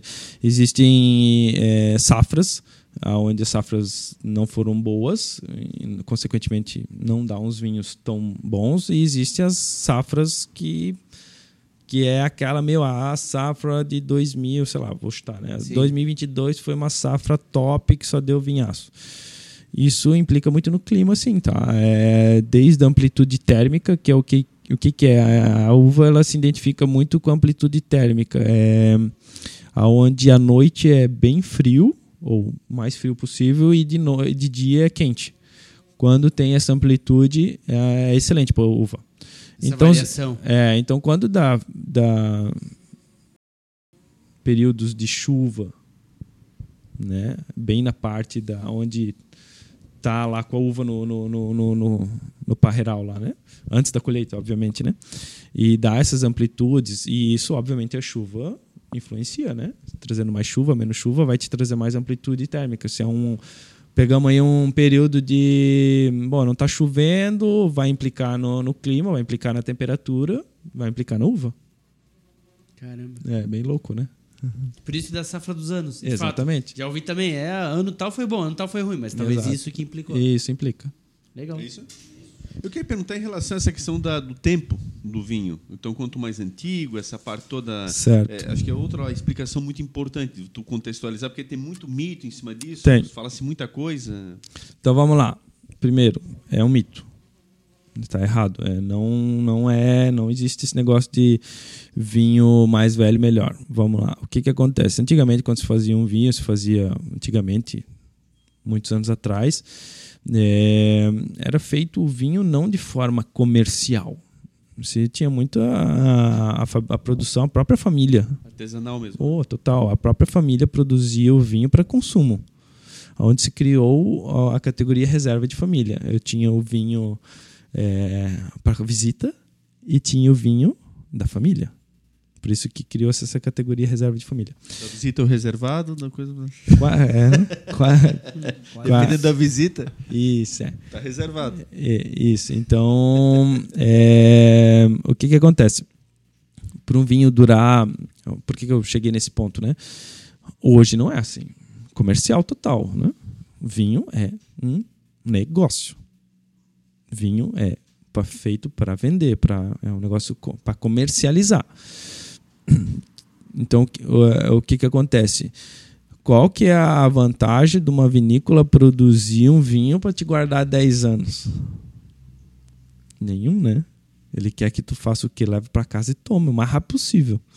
Inclusive, de preferência, beba hoje, para amanhã tu comprar mais uma. Essa é a ideia dos produtores. E por quê? Porque é um negócio. Tu tem uma vinícola, o, Bue- o Galvão Bueno não, não comprou lá também é só para hobby, né? Ele é um, é um dos negócios mais rentáveis que tem. Tu tem uma vinícola. De fato, né, tu pega as vinícolas aqui, Casa Valduga, Miolo, do Rio Grande, pô, já foi visitar eles? Os caras estão num nível bem bacana, né? Então vamos lá. Por ser uma questão comercial, eles querem que tu beba, compre e beba. O vinho, por que, que eu cheguei nesse ponto? Vou, vou, vou chegar na, na tua pergunta. Vou linkar lá, né? É, O vinho, quando ele, ele é feito, ele, ele já está pronto para beber.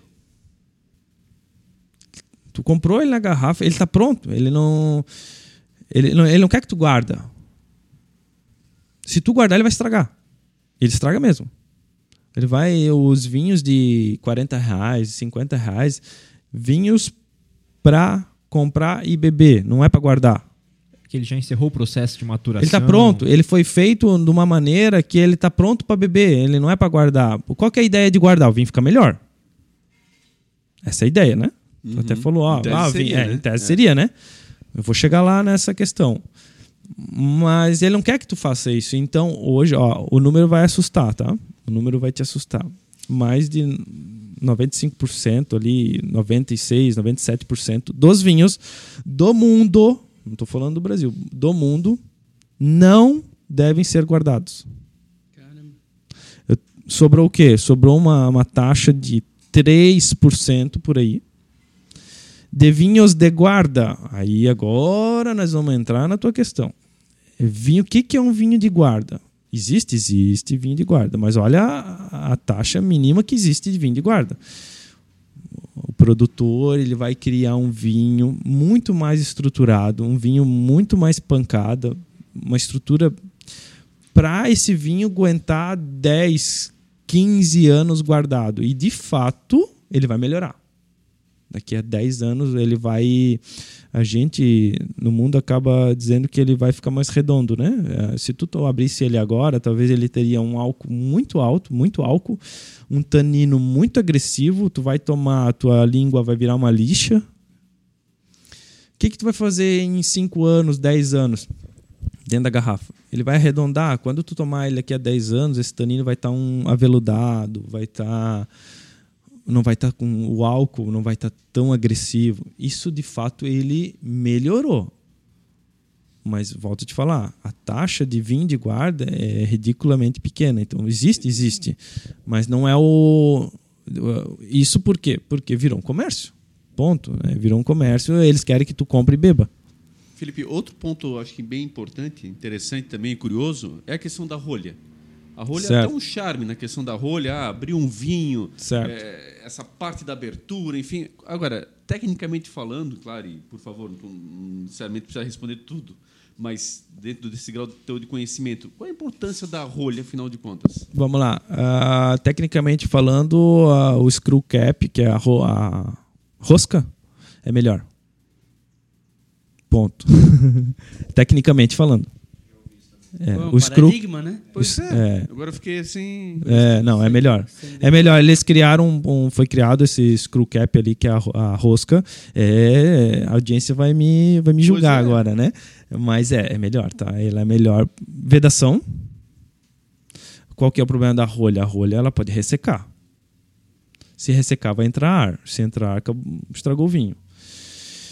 Existe uma, uma bactéria, porque é, a rolha ela vem da, da árvore de cortiça, né, que é um- uma madeira lá, né, e pode ter uma bactéria nessa, nessa, nessa madeira. Eles, por mais do banho que eles dão, eles vão lá e higienizam a, a madeira, fazem tudo, ainda mesmo assim pode vir com essa, com essa bactéria. Se tiver essa bactéria, acabou o vinho. Tu vai abrir, tu não vai conseguir tomar. Vai estar um cheiro, a gente chama do vinho bouchonné, né? É o vinho que tu não, tu não vai conseguir tomar. Ele vai dar um cheiro bem forte de. Sei lá, eles, eles costumam é, comparar um. Sabe, um cachorro molhado? É tipo isso. Então, ele vai. tu- então, ó, o screw cap já eliminou. Não tem isso. A vedação, então, é, não tem esse problema de bactéria. E ainda hoje a, a- existe a- o screw cap ali, eles conseguiram evoluir ao ponto de ele ser muito. Ele, ele é bom também para os vinhos de guarda. Então, porque, porque ela, ela é um pouquinho diferente ali na parte da. Porque o vinho de guarda, vai ser estranho isso que eu vou te falar, mas por incrível que pareça, ele, ele tem que entrar um pouquinho de ar. Mas é tão insignificante, é tão pequeno, é, são quase nada, e a rolha também. Né? Querendo ou não, tu vê que a rolha tu consegue até. Ela é maleável, certo? Sim, ela esfarela. Então, ela, com o passar dos anos, ela vai entrar um pouquinho de ar, mas é bem significante, é bem, bem pouco. Isso vai, vai arredondando o vinho. E o screw, o screw cap lá também tem essa versão onde ele, ele consegue evoluir o vinho dentro da garrafa. Mas É. a maior parte dos vinhos, ela é fechada de que forma? Cara, hoje tá bem meio a meio, tá? E por que, que se usa ainda tanto rolha, então? Com essas Por causa disso que, que, que Só você do- falou. do- do Por charme causa da coisa? É, por causa do Porque é charme. muito mais é. difícil para fechar, inclusive. Para tu poder fechar, nem sempre é tão simples e tu conseguir ali, né, colocar de Com volta certeza, lugar. de elegância, daí não, não tem comparação, né? Elegância, pô. É, só o A barulho. rolha, dizer, né? Só, só o barulho já. Ah, já- Não, exatamente. A Como é elegância. é, produtor? Aqui é efeitos sonoros ao vivo. né? Exatamente. Sabe que não pode fazer esse barulhinho no restaurante, né? Não. É, o. o Foram já quebrando os paradigmas. Não, o que e- faz aqui tá errado. E vou fazer uma outra pergunta daqui Não, a em pouco. casa, em casa, não tem problema. Não, mas aí por quê? Fala de novo. lá. Não, não, é porque, vamos lá, a gente, a gente acaba tendo na aula de sommelier, a gente aprende a, a servir um vinho também. Claro, não só. Né? E vou abrir um espumante. Claro que ali tu fez o som de uma garrafa de vinho. Vinho normal, né? Vinho tranquilo. Mas tu Sauvignon. pensa um espumante, não dá um estourão? Tu já pensou nós aqui sentar no restaurante, é, aí do nada um lá uma mesa lá, pum. Não, é, ô, sabe o que, que a gente aprende lá na, na aula de serviço? Tu tá com, com os professores na tua frente, tu tá abrindo um espumante, não pode fazer barulho. Caramba. Tu, se- tu tem que segurar a rolha, tô falando de espumante, que é pior ainda, Pois né? é, pois é. Tem o Tem que objetivo segurar, é o barulho. segurar bem forte. E daí tu vai, vai, ela só faz assim, tipo um. tss, Só um. tss. Mas o que? Para não incomodar as pessoas? Exato, seria não, isso? é, é Aham. por causa tu tá num restaurante elegante, tu não quer, tu não pode ir. Senão, cada vez que estoura, vamos lá, vamos bater pau, cantar parabéns. É, e pe- pegando o gancho restaurante, ah, quando o garçom tira a rolha e dá para você cheirar. Cara, ah, cheirar não seria o, o ideal. Tu pode cheirar para ver se ele não vai te, te dar um, um cheiro de, de, de- de estragado, alguma coisa assim, né? Mas o melhor é cheirar o vinho, para ver se ele tá estragado. Porque a rolha, tu pode ver se ela não tá ressecada, né? Co- Como é que tu vai ver se ela tá ressecada? Se ela tiver molhada do- de uma ponta até na outra, é um sinal, é um alerta. Porque ela molhou. Não pode. Ela tem que molhar só a. Meio que infiltrou, então. Tá Infiltrou, passando. tem Aham. problema. Pode. Olha, Aham. dá uma olhada que pode ter que ter. Pode ser que ter, ter- esse vinho tá com problema. Mas é, a ideia é tu cheirar o vinho, né? Pra ver se ele não tá estragado, né? É no Mas aí, restaurante. No cheirar, o garçom já colocaria no copo, você cheiraria pelo copo, no caso. Pelo, ali, né? pela, pela taça, É, tu cheira, tu vê taça, se ele né? não tem algum problema. Por isso que ele bota aquele golinho, sabe? Sim. Já viu que ele serve. É. Normalmente ele serve quem pediu. Porque Aham. ele entende que essa pessoa entende um pouco de vinho. Sim. Qual é a ideia de E tu tomar? Tu de- cheira, Aham. pô, tá com cheiro de. Vamos lá, de estragado? Um cheiro que não seja. Cachorro molhado ali. ó. É, ou cachorro molhado, pode ser um vinagrado, né? Um negócio assim.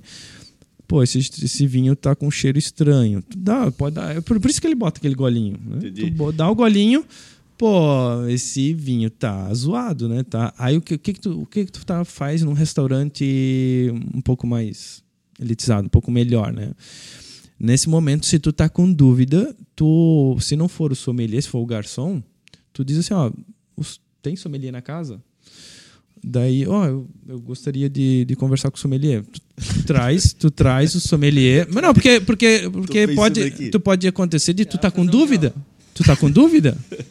Não, é bem no, é, é comum, tá? Não, não, eu, eu acho perfeito, mas tô imaginando aqui, calcula vir o proprietário, assim, tipo, entendeu? Não, porque tu pode estar com dúvida, tu pode achar que ele tá com um problema. Ó, é, e às vezes Não, tu só perfeito. não gostou daquele E vinho. ele é tem, que adequado, né? e tem que cuidar para não confundir, não gostar com estragado. Não gostar, o problema é teu. Tu pediu, esse é o Já vinho. foi aberta a garrafa, Já né? foi aberto, tu não, não gostou, escolhesse mal, né?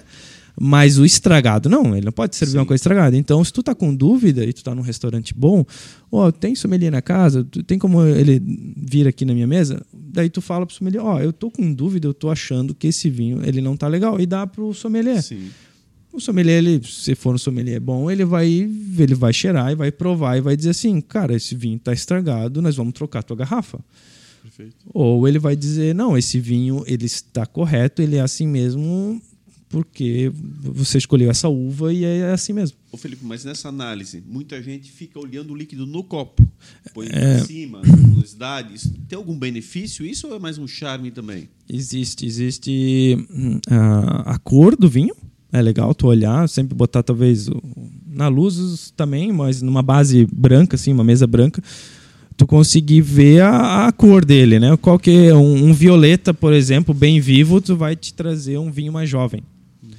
Quando o vinho ele começa a criar um, nas bordas assim um amarronzado, ele já indica uma evolução. Então ele ele vai te indicar que esse vinho ele já evoluiu dentro da garrafa. Pode ser que seja uma safra já de uns 4, 5 anos, né? Então ele evoluiu. Então, mas é, ele não vai te trazer se esse vinho está estragado ou não. Entendi. Mas é legal tu olhar para identificar é, indícios do, do que tu estás tomando, só, por só por causa disso. Da evolução dele. Isso, é. E a taça ali seria mais, eles dão aquela rodada É. para ver as lágrimas, né? Na, na taça, descer as lágrimas, que a gente chama que desce, escorre na dentro da taça. É, é mais para é mais visual. Existe a gente acaba aprendendo que a, a velocidade da lágrima quer dizer a quantidade de açúcar. Mas pô, aí nós já estamos indo pro é, isso aí não, não há necessidade de, de tanto, né? O... Eu queria só ainda voltar na. Estamos basicamente fechando, né? Estamos... Já passamos até do nosso tempo, mas tá tão bom esse papo, está dando uma aula literalmente. Mas só insistir para esse nosso público, principalmente como eu, como tantos outros Certo. que são leigos, né, de novo naquela transição. Tem- não tem nenhum tipo de uva em específico para a gente iniciar esse processo? Pensar em alguma uva que seria muito próxima ao, ao, ao tinto de mesa suave, dentro dessa linha de vinhos finos? O que, que tu recomendaria na tua experiência, se não houver nenhuma, mas dentro da tua experiência, que seria o mais cômodo, talvez, no teu entendimento, para fazer essa transição inicial? Cara, na verdade tem várias uvas, desde o Cabernet Sauvignon, suave, é, tem algumas outros blends, que é uma blend, quando eu falo é uma mistura, né? Eles acabam misturando duas, três uvas. É, procurar um vinho que seja fino, né? Sair do vinho de mesa e ir para o vinho fino, para quem está fazendo essa transição ir para um vinho fino, pode ser Cabernet Sauvignon, pode ser Merlot, pode ser um blend, aonde ele vai para um suave ou um meio seco. Então tu já está indo, já está evoluindo o teu paladar, abrindo teu, teus horizontes ali. E mas não tem assim uma uva específica. É, ali tem tem várias. E Felipe, esse suave seria na tradução do rótulo ou no próprio rótulo original do. Tem vezes que está escrito no, Teria essa palavra. no, no próprio rótulo, está escrito assim, suave. Então está escrito assim: Cabernet Sauvignon, suave. Que eu digo no, no rótulo estrangeiro mesmo, por exemplo, né? Tem que Pegando tá- um- É, no estrangeiro, se ele não tiver bem especificado, vai no contrarótulo, olha atrás. Tem que estar escrito assim: vinho fino suave ou vinho fino meio seco. O meio seco já é legal para quem quer fazer a transição. Porque, Porque eu me refiro assim, dentro do, do, do idioma de outro país, Sim. essa palavra suave não seria categorizada. Mas né? é legislação, ele tem que vir aqui no Brasil. é. É, é lei. Dentro Tem da que, tradução, no tem caso, que né? vir. Você tem que buscaria vir. no rótulo da tradução, Da né? tradução. Que do tem- rótulo original você não encontraria. assim. Não encontraria. É. Não porque, na verdade, tem alguns países que tem, só que lá fora, às vezes, em outros países, a quantidade de açúcar por litro não é igual à nossa. Então ele pode cair em categorias diferentes. Então o que a gente às vezes chama de um meio seco pode ser que lá fora seja um suave ou Então a tendência aqui é ter mais açúcares aqui, os produtores locais, é isso? não, não assim, é porque a gente tem uma legislação que Aham. diz assim de Ah, de categorização, é, no vou- caso. vou- não vou dar os números exatos, mas é Entendi. assim, de 0 a 18 gramas de açúcar por litro ele cai no seco. Uhum. De 19 Entendi. a 30 gramas de açúcar por litro cai no meio. Entendi. Ponto. Se, se tiver essa gramatura de açúcar, ele vai ter que estar atrás escrito meio seco e pronto. Ah, basicamente, fechando as últimas perguntas ali. Qual é o vinho mais caro que você possui? Ah, lá na loja a gente tem um Peramanca, ele é um vinho da Cartucha, um vinho é, que ele é um vinho português e ele tem uma, uma a história dele rapidamente. Eles é, essa vinícola ela é centenária, a Cartucha no, lá em Portugal e ela ela diz que esse foi o vinho que Pedro Alves Cabral trouxe nas nas embarcações, né? Mas óbvio que já teve bastante evolução, né? E esse é um vinho que hoje ele está custando 3.900. 3.900? É. Uma garrafa. Isso. De, de quantos ml? 750. 750 ml. Mas tá bom esse- pra ti, Sheila? Mas esse conquista a gatinha, pô. É, então o Edmar tava falando aí antes de que. Já pode podemos mandar entregar aqui uma uma E tem seis... esse produto? É, obviamente que não, né? É, não, não tem. É um vinho, assim, a gente já vendeu algumas unidades, mas não é uma coisa comum.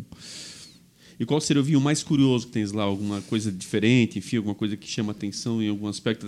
Esse foi uma questão histórica, por exemplo, curiosa. É. Tem algum outro que tem alguma, alguma lenda em cima, alguma coisa nesse aspecto que chama Cara, atenção? cada vinho tem uma história, né? É, agora, de cabeça, assim, não vou conseguir... O te- mais famoso, qual seria dentro que você vende? Qual que seria o...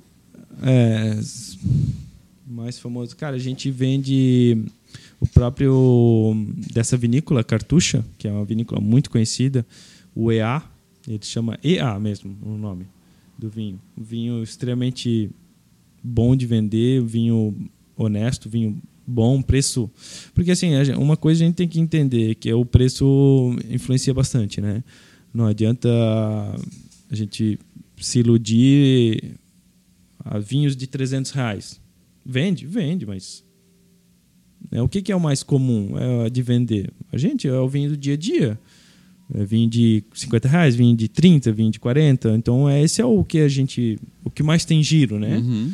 Não adianta um vinho de 3 mil reais, não vai ter giro. É assim. Não tô falando que não tem público, tem público, mas não tem giro, né? Assim como vinho de 800 reais, tem, tem vinho desse preço, tem, mas não- acaba não tendo giro, né?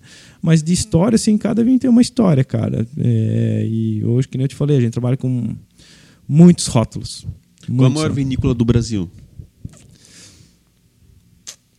do Brasil, olha, eu acredito, pode ser que seja Casa Valduga. Eu acho que ela deve estar entre as maiores, a Miolo. E mas a mais tecnológica hoje, em termos de tecnologia de, de, de tudo, né? Se tu ir lá visitar eles, a Luiz Argenta, em- é bem perto de, ali de, de, de Bento Gonçalves. Eles têm uma vinícola hoje top demais. Se tu ah, entrar lá, tu consegue ver a fábrica, né? É, Tu tá em cima, assim, tu vê tudo de vidro, assim, cara, um espetáculo. Essa é uma vinícola mais tecnológica do Brasil, assim. Mas de volume, cara, eu acho que pode ser que tenha alguma outra, mas talvez a Aurora, a Aurora tá muito grande. Aurora é Paraná, né? Né? Rio Grande também. Rio Grande também? É, também ali no Vale dos Vinhedos. A Aurora em volume. É que daí. o nosso foco ali é mais vinho fino, né? Não Uhum. que a gente não tenha vinho de mesa, mas ah, tem muitas vinícolas ainda no, no, no Brasil, que nem a Pérgola. Pérgola é, uma, é um vinho. Não é a vinícola, é o, é o vinho Pérgola. Eles, é um vinho de mesa. Cara, é carreta todo dia. Só que é um vinho de mesa. Sim, sim, que é o mais popular. Carreta cheia todos os dias, eles cara vendem.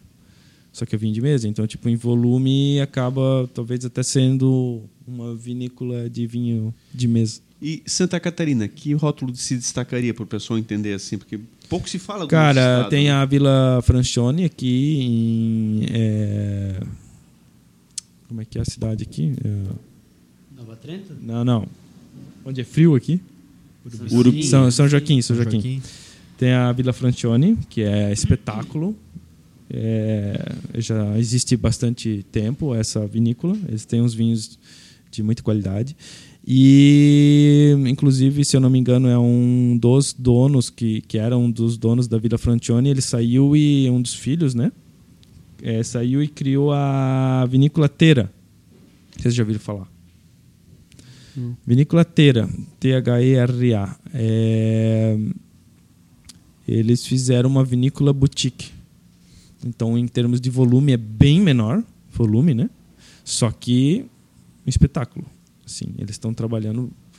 Aí tem outras, a Pisato, só que a Pisato não. Desculpa, a Pisato não é daqui. Mas a- Falando de São Joaquim, né? A vinícola Teira, assim, é uma das que eu recomendaria fortemente até ir lá visitar. Tem pousada na, na vinícola, dá para ficar lá. Eles estão realmente trabalhando para fazer um vinho de qualidade. Não volume, mas mais qualidade. E a Pericó? A Pericó ela tem os dois vinhos, né? Tem o vinho de combate, que é aquele mais, mais baratinho lá, que daí não tem tanta, tanta qualidade. E eles têm vinhos bons também, né? Porque ela, ela tem um marketing muito forte, né? você ouve Tem. falar muito dela, né? Tem, tem, tem. Mas eles, é, eles têm os dois vinhos. Tem o vinho mais o, o de combate ali, que é o mais baratinho e que eu, que eu acredito que seja o que eles mais vendem. E tem uns, uns vinhos um, pouco melhores também, mas é, o forte deles não é é, o- é o é o combate, É o de mesa. é o- Que, eu- que é- não, não, não é nem- nem de mesa, mas é É fino, é mas fino, o mas é o é o de entrada. é o de entrada. é. que é dos donos da Malve.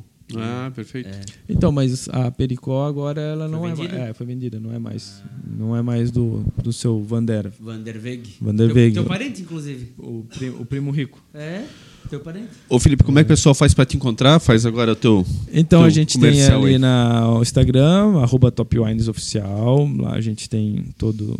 Para entrar em contato pelo WhatsApp, pode acessar o nosso site, topwines, no plural, .com.br. A gente está localizado aqui em Blumenau, na, na rua São Paulo, 2866, perto do. um pouquinho antes do, do Ipiranga, do Sociedade Recreativa Ipiranga. Para quem conhece o Paddle, não sei se para quem conhece o Paddle, é na frente do Paddle.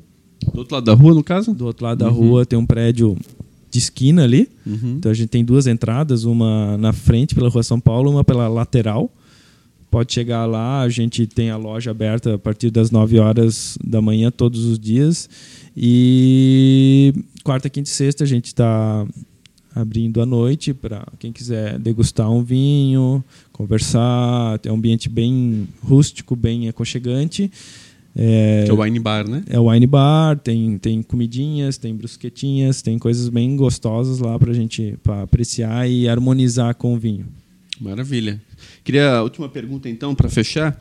É, qual é o teu planejamento? É um mercado que a gente sabe, como eu falei no início da entrevista, é extremamente emergente, as pessoas comentam mais de vinho, só que tu tens altos concorrentes também, Tem. até em Blumenau, inclusive, né, importadoras aí extremamente grandes. Sim.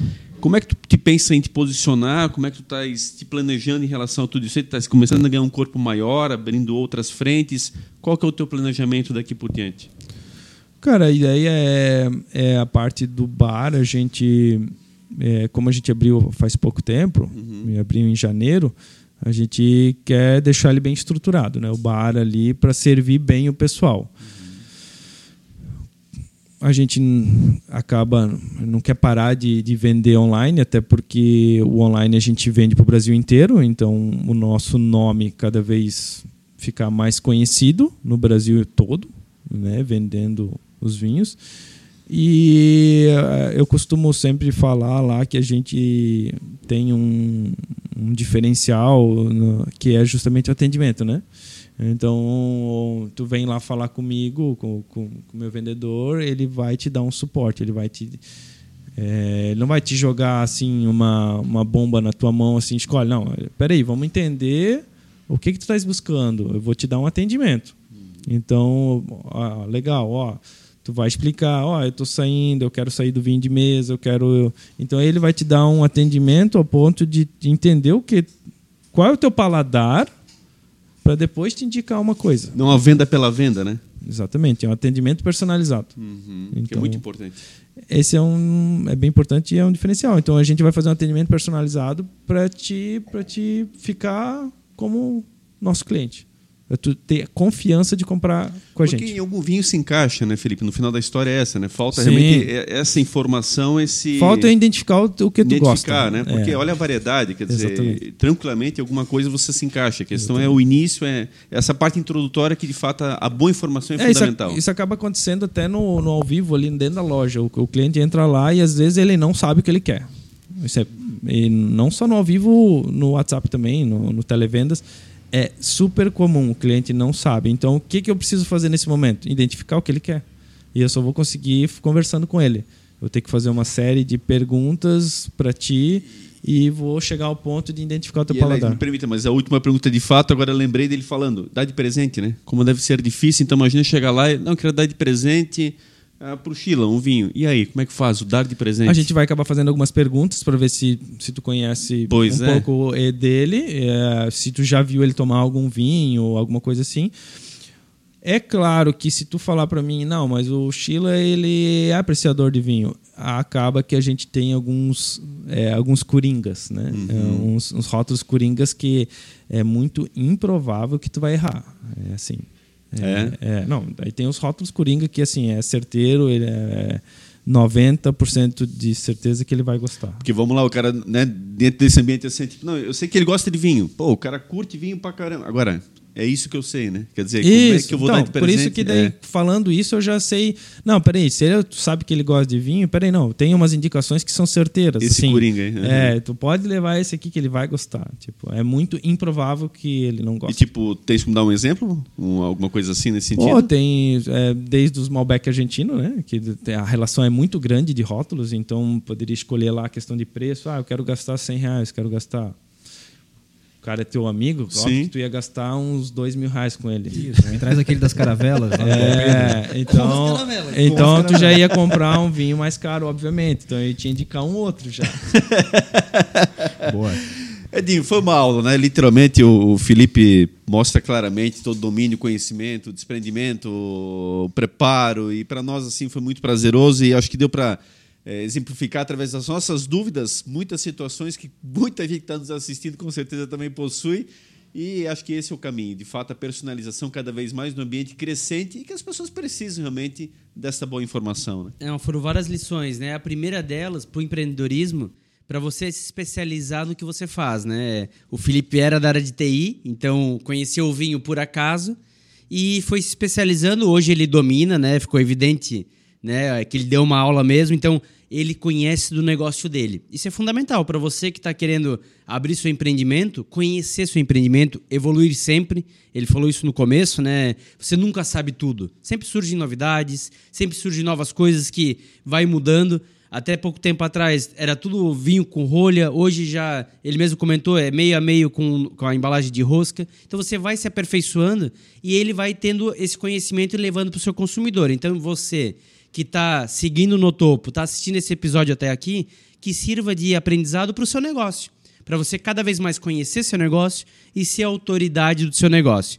Agradecer demais o Felipe e agradecer também os nossos patrocinadores, né? O Sebrae está aí para te apoiar, para te ajudar. Busca ajuda no Sebrae, busca aconselhamento, busca esse conhecimento para você fazer a diferença com o seu negócio. Siga eles no Instagram, arroba SebraeSC, ou então Acesse o site sebrae-sc.com.br, tenha as informações, busque o conhecimento para você chegar no topo. Agradecer também a Melhores Imóveis, né, nosso patrocinador master. Pensou em comprar e vender? A Melhores Imóveis tem a melhor oferta para você. fala com o Diego, com o Jason, passa as características que você busca do seu imóvel, que eles encontram a melhor oferta que cabe no seu bolso e que seja um grande negócio.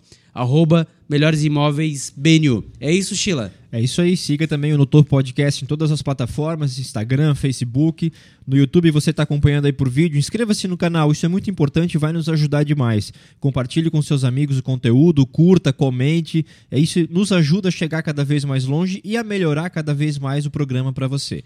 Plataformas de áudio, se você prefere é, podcast mesmo, estamos em todas: Spotify, Deezer, Apple Podcasts, Google Podcasts, que é reforço aqui, é gratuito, está lá para você ouvir. Então, escolha a sua favorita e nos acompanhe. O importante é você estar tá nos acompanhando e estar tá aqui aprendendo e evoluindo sempre, que esse é o nosso objetivo, é ajudar você. Muito obrigado mais uma vez, estender também meu agradecimento ao, ao Felipe e a gente se vê no próximo episódio, né, Mazinho? É isso. Felipe, faltou o nome da patroa, qual que é? O nome da patroa é Andressa. Aí, Andressa. É. Então, desejar a você, Felipe e Andressa, que Papai do Céu ilumine, abençoe, que vocês continuem adiante. Eu acho que é, é, muito claro o quanto que você realmente persegue os seus objetivos, é, migrar de área desta forma como você fez, Sim. seria muito mais cômodo tu permaneceres na área de TI, onde tu já tens um bom domínio, Sim. tinhas uma ascensão escalonada ali muito clara e hoje você está em outro ramo da qual é muito claro exatamente eh, que você não é um cara é, comedido a esses movimentos. Muito pelo contrário, você se desafia, você vai atrás. Hoje estás no ramo que é nítido do teu conhecimento. Que bom, precisa a gente poder ter te ouvido, poder ver essas informações tão positivas, auxiliado muitas pessoas que estão aí nos assistindo e também compreendendo um pouquinho desse lado empreendedor, num segmento que nós ainda não tínhamos contemplado e com muito orgulho trouxemos aqui então a tua empresa para poder aí nos municiar. Obrigado pela tua participação. Eu que agradeço e agora você já sabe onde chegar para tirar dúvidas e apreciar um vinho. Valeu. Valeu, obrigado. É isso. Mais uma vez no Topo Podcast com outro segmento, outra situação né, todo esse mercado dos vinhos que é tão propositivo e você conosco, esteja aí junto, compartilhe, nos auxilie de fato, né? Dá o like aí no canal, nós insistimos nisso porque é o que faz movimentar esse trabalho tão fantástico, um trabalho de qualidade, trazendo a boa informação, levando até você aí empresários que você muitas vezes nem sabe quem são, mas marcas que você já vai identificando e dessa forma você vai vendo quem são as pessoas que estão por trás e segmentos tão diferentes que nós aí toda a vida estamos propiciando, né? Então, a você trazendo aí esse conteúdo literalmente aí para somar na sua vida. Então, estejamos juntos, estejamos no topo e desta forma fazendo uma sociedade cada vez melhor. Tá certo? Esperamos aí contar com você no próximo episódio, com mais convidados com certeza também para lá de especiais. Um grande abraço a todos e até lá.